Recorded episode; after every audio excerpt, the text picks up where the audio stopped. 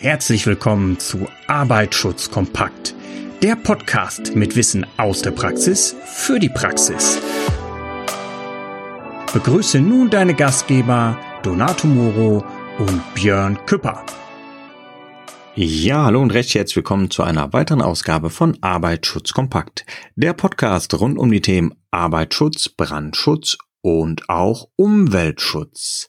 Heute gibt's leider eine Solo-Folge von mir. Donato hängt in Frankfurt fest und ja, wir haben leider keine vernünftige Internetverbindung. Ich meine, wir leben in Deutschland, da ist es nicht immer so einfach und deshalb können wir die Folge nicht zusammen aufnehmen und du musst jetzt Vorlieb mit mir nehmen. Und ja, wie machen wir es? Ich möchte auch gar nicht viel Zeit verlieren. Wir starten direkt mit einem sehr spannenden Thema. Jetzt ist aktuell, wo wir die Folge aufnehmen oder wo ich die Folge aufnehme, September, also relativ herbstlich geht's äh, zu. Die heißen ja, ich sag mal, Temperaturen sind jetzt erstmal vorbei. Aber ähm, es sind immer so Punkte, die ich wieder sehe, ähm, die betrieblich gestellt werden, die aber auch privat sehr interessant sind. Und zwar darf die Gasflasche in der Sonne stehen eine Frage, die ich ganz oft gestellt bekomme, die ich ähm, ja betrieblich gestellt bekomme, die ich privat gestellt bekomme. Und ich möchte jetzt wirklich einfach mal die gute alte Propangasflasche nehmen. So, die Standardeigentumsflasche ist meist grau, gibt's aber natürlich auch in Rot, Orange, dementsprechend je nach Hersteller.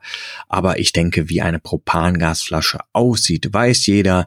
Die gängigen Formate, die wir haben, sind 5 Kilo, 11 Kilo oder auch etwas größer auf dem Handwerk, Dachdeckerbetriebe, die 33 Kilo längliche Flasche.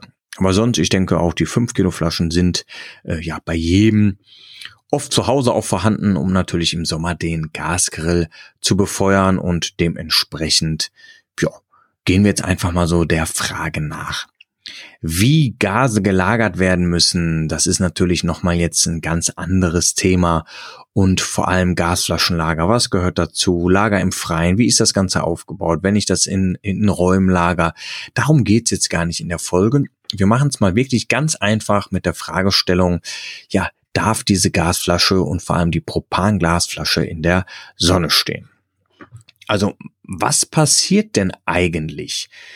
So bei einer normalen Temperatur ist vielleicht in dieser Gasflasche ja ein Druck, der bei 20 Grad Umgebungstemperatur herrscht. Ne, das ist dann in Anführungsstrichen der Druck, dem der Hersteller fast in die Flasche da rein gepumpt hat. Und man kann sich das so merken, dass wir bei 20 Grad Umgebungstemperatur in diesen Propangasflaschen einen Druck von ca. 7 bis 8 Bar haben. Das ist der normale Druck in den Flaschen. Und ja, welch Wunder, was passiert, wenn jetzt die Temperatur ansteigt? Natürlich steigt auch der Druck an. Ich glaube, das haben wir mal alles in der Schule irgendwie noch gelernt. Wir machen es aber ganz einfach und ähm, wir müssen jetzt nicht über irgendwelche Dampfdruckkurven oder was reden. Wir machen es wirklich ganz einfach. Wenn die Temperatur außen steigt, wird natürlich der Druck in der Flasche immer mehr werden, weil das ist ja klar, dass bei Temperaturanstieg sich der Druck ausdehnt. Und jetzt ist die Frage, ähm, ja, wenn der Druck sich doch immer mehr ausdehnt, dann macht es irgendwann Peng und die Propangasflasche fliegt uns um die Ohren. Ja, da wollen wir mal auflösen und der Sache auf den Grund gehen, ob das wirklich so ist. Im Vergleich nehmen wir jetzt aber mal die normale Deodose, die die meisten von uns ja zu Hause haben. Und die Deodose, ja, die ist ja ein geschlossenes ja, Druckgasgefäß, ein Behältnis. Und was passiert jetzt, wenn wir die erhitzen? Wenn die mit Temperatur beaufschlagt wird, die wird irgendwann bersten. Warum? Irgendwann kann natürlich der Behälter das Ganze nicht mehr standhalten und es kommt zum sogenannten Druckgefäßzerknallen. Und passiert das jetzt auch mit der Gasflasche? Hm. Jetzt ist die Gasflasche, wenn die vom Händler kommt, ist die dann eigentlich voll gefüllt bis oben hin, also bei 100 Prozent. Und das wäre schon ziemlich schlecht, weil wenn die Flasche bis 100% gefüllt wäre, hätte die ja gar keinen Puffer mehr, um sich überhaupt ausdehnen zu können. Und da ist ganz wichtig, dass diese Flüssiggasflaschen nie zu 100% befüllt werden.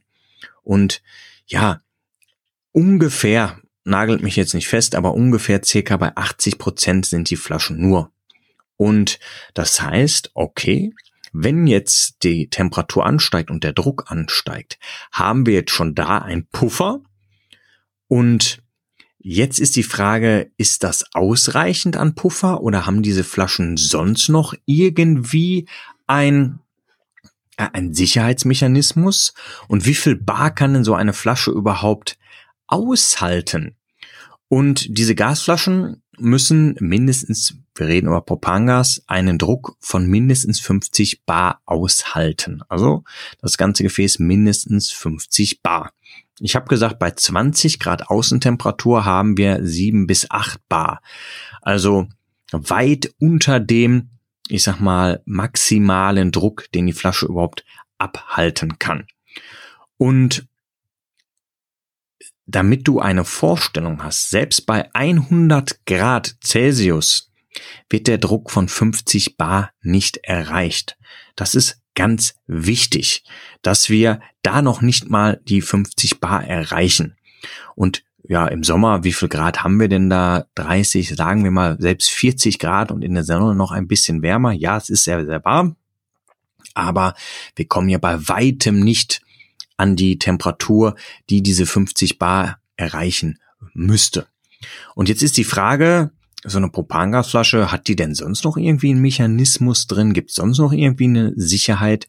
Und natürlich, die Propangasflasche hat auch ein Sicherheitsventil. Und das ist ein federbelastetes Ventil. Wenn man die rote Kappe, ich sag mal, den Splint rauszieht, die Kappe abzieht, dann hast du ja auf der einen Seite, ich sag mal, das Schraubventil, wo du deine Gasarmatur anschraubst und ich sag mal, auf der gegenüberliegenden Seite hast du dann, oft ist es so ein roter Fropfen, so nenne ich ihn da mal. Und dahinter ist ein Sicherheitsventil und das ist federbelastet und dieses Sicherheitsventil würde bei 30 Bar Druck öffnen und würde halt den überlässigen Druck ablassen. Natürlich haben wir dann ein Gas, was austritt, ein sehr leicht entzündliches Gas, was austritt, das ist ganz klar. Und natürlich hätte ich dann eventuell ein, ein Ex-Bereich um dieser Flasche, ganz klar, denke ich, ist logisch. Aber die Flasche würde nicht zerbersten. Und wir hätten bei circa 80 Grad Celsius einen Druck von 30 äh, Bar in der Flasche. Also bei 80 Grad Celsius hätten wir diese 30 Bar Schwelle erreicht, dass das Sicherheitsventil anspringen würde und dann wird uns die Flasche immer noch nicht um die Ohren fliegen, dann wird halt der Druck erstmal abgelassen werden über das federbelastete Ventil. Also können wir aufgrund der normalen Sonneneinstrahlung diese Propangasflasche zum Bersten bringen? Die Antwort ist nein. Warum? Punkt eins war, die Propangasflasche war nie ganz voll, circa 80 Prozent. Wir haben darüber dann noch ein Polster. Dann ist bei 30 Bar ein Sicherheitsventil, was öffnen würde. Das ist quasi der zweite Mechanismus. Und dann ist es so, also wenn das Sicherheitsventil jetzt auch noch versagen würde, kann die Flasche sogar einen Druck von 50 Bar aushalten. Und das ist also faktisch nicht erreichbar mit der Sonnenstrahlung, die wir haben steht diese Gasflasche natürlich jetzt unter äh, Beflammung, steht diese Gasflasche noch in einem Brandraum, dann ist natürlich klar, dass eventuell der Druck so schnell in der Flasche steigen würde, dass das Sicherheitsventil nicht mehr ausreicht und die Flasche bersten würde. Oder natürlich würde das vielleicht das, das Blech von außen der Flasche anfangen durchzubrennen und es würde explodieren in der Form. Aber definitiv durch unsere Temperaturen, die wir durch Sonneneinstrahlung haben, werden wir diese Flasche niemals zum Bersten bringen. Und wie gesagt, wir haben den Sicherheitsmechanismus, dass die Flasche nicht ganz gefüllt ist, dass wir bei 30 Bar das Sicherheitsventil haben und dass die Flasche eh mindestens 50 Bar aushalten muss. Das ist so ja wirklich ein, ein Klassiker, was ich immer wieder sehe, was ich höre. Und ähm, ja, da sollte man einfach auch so ein bisschen Hintergrundwissen haben. Ist egal, ob man als SIFA tätig ist, als Brandschutzbeauftragter. Aber wie gesagt, in dieser Folge ging es nicht um das Lagern von Gasflaschen. Das ist ganz wichtig. Das ist nochmal ein ganz anderes Thema. Aber es ging wirklich um die ganz einfache Fragestellung, weil ich das oft auch immer höre. Oh, Propangas, ganz gefährlich, vor allem im Sommer wenn ich das äh, irgendwo draußen stehen lasse. Das ist halt immer wichtig, dass man das auch weiß. Hm, Was aber auch wichtig meiner Meinung nach ist, ist auch immer die Fragestellung, wenn Propangas brennt, lösche ich das? Muss ich das löschen? Und da ist auch immer so mein Lieblingsvergleich. Wir nutzen ja eigentlich Propangas, zum Beispiel im privaten Bereich und unserem Grill zu befeuern. Und das ist ja eigentlich auch eine kontrollierte Verbrennung. Also wir kontro lassen kontrolliert Gas ausströmen und zünden das an. Und da kommen ja auch oft die Unfälle beim Grillen, weil was passiert? Die Leute lassen das Gas ausströmen, drücken dann nicht zeitgleich auf ihre Pizzozündung oder wollen den äh, Grill nicht sofort zünden, quatschen und lassen eine halbe Minute Gas ausströmen und drücken dran auf die Zündung und dann macht's halt Bumm. Und da sind wir beim Problem. Gas, was kontrolliert abbrennt, hat eigentlich keine große Gefahr für die Allgemeinheit. Das Problem ist aber, wenn ich das jetzt löschen möchte, muss ich immer sicherstellen, dass ich die Gaszufuhr auch abstellen kann.